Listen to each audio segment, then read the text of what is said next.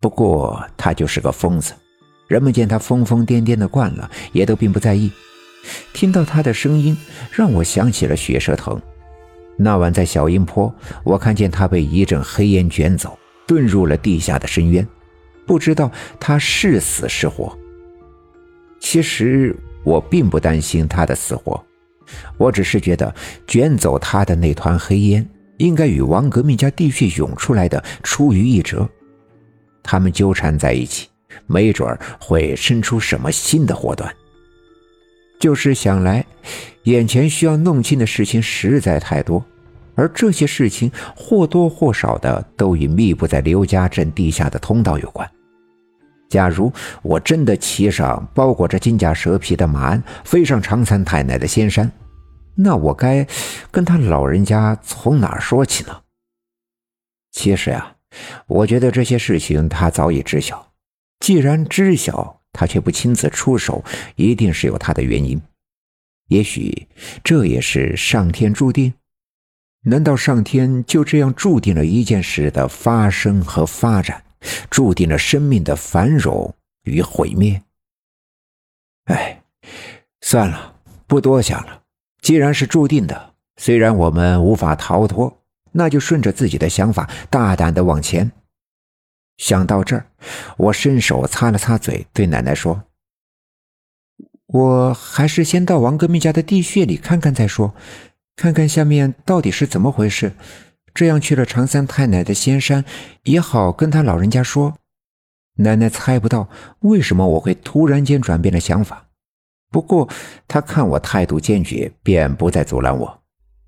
嗯，好吧，等晚上你爸回来。我们再商量一下，这不是一个小事儿，你自己一个人啊干不来。”奶奶说道。我点了点头。傍晚的时候，爸爸下班回来，奶奶再次跟他商量了这件事。当然，还是要像上次那样做好准备才行。我爸爸决定再次请老郑出手，他毕竟是整个刘家镇最专业的打井师傅。有他帮忙呀，便安全了一半。一夜无话。第二天上午，爸爸便跟老郑说了这件事儿。我爸爸的吩咐，老郑一向是言听计从，便赶忙从村部的小分队往下队的家里走去，准备下井用的露露和绳子。我爸爸则在村部的小分队的办公室里挑选了两三把好用的手电筒。又去了李文丽的小卖部，买好了电池装上，一切准备妥当，便又折返回家里。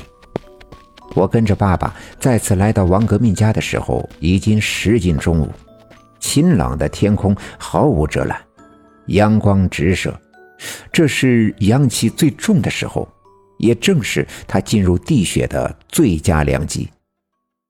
王革命家的大门口围拢了一些看热闹的人。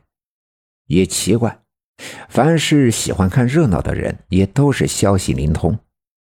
我今天要再次进入王革命家地穴的事情，一上午的时间就不胫而走，而大多数围观的人们却都是出于强烈的好奇心，所以他们并不知道我要下去真正的原因是什么，也没感觉得到刘家镇这些时日以来啊，早已经有了不小的变化，这些变化便征兆着这场灾难。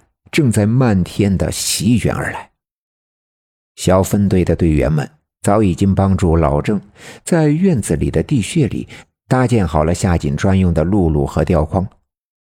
我爸爸递给我一个浅绿色帆布的兜子，让我斜挎的背在了肩上，里面装着爸爸准备好的手电筒和一些应用之物。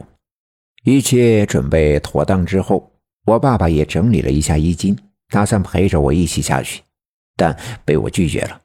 我不知道下面到底有什么，是不是会有什么危险，所以我不希望我的家人跟着我犯险。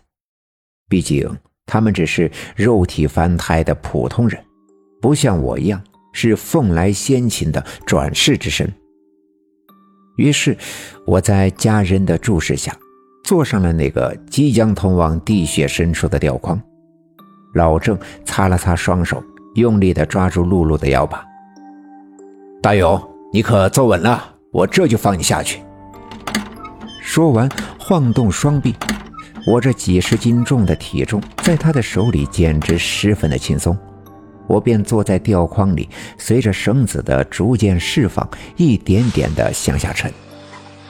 不一会儿，井口上面的光亮便越来越小，一股冰凉的气流从下面飘来，多少感觉有些冷。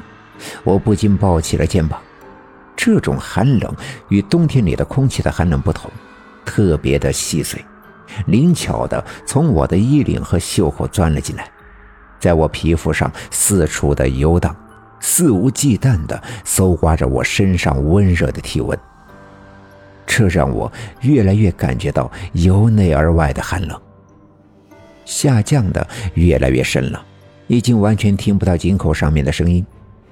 我眼前的世界变得暗淡，我心里暗自的数着，数着绳子的每一次抖动，因为这绳子每一次抖动。都代表着老郑已经摇了露露一整圈。我在通过这样的方式，在心里暗暗的测算着我下落的深度。其实我明白，这次下来啊，我的心里十分的紧张。本集已经播讲完毕，感谢您的收听。欲知后事如何，且听下回分解。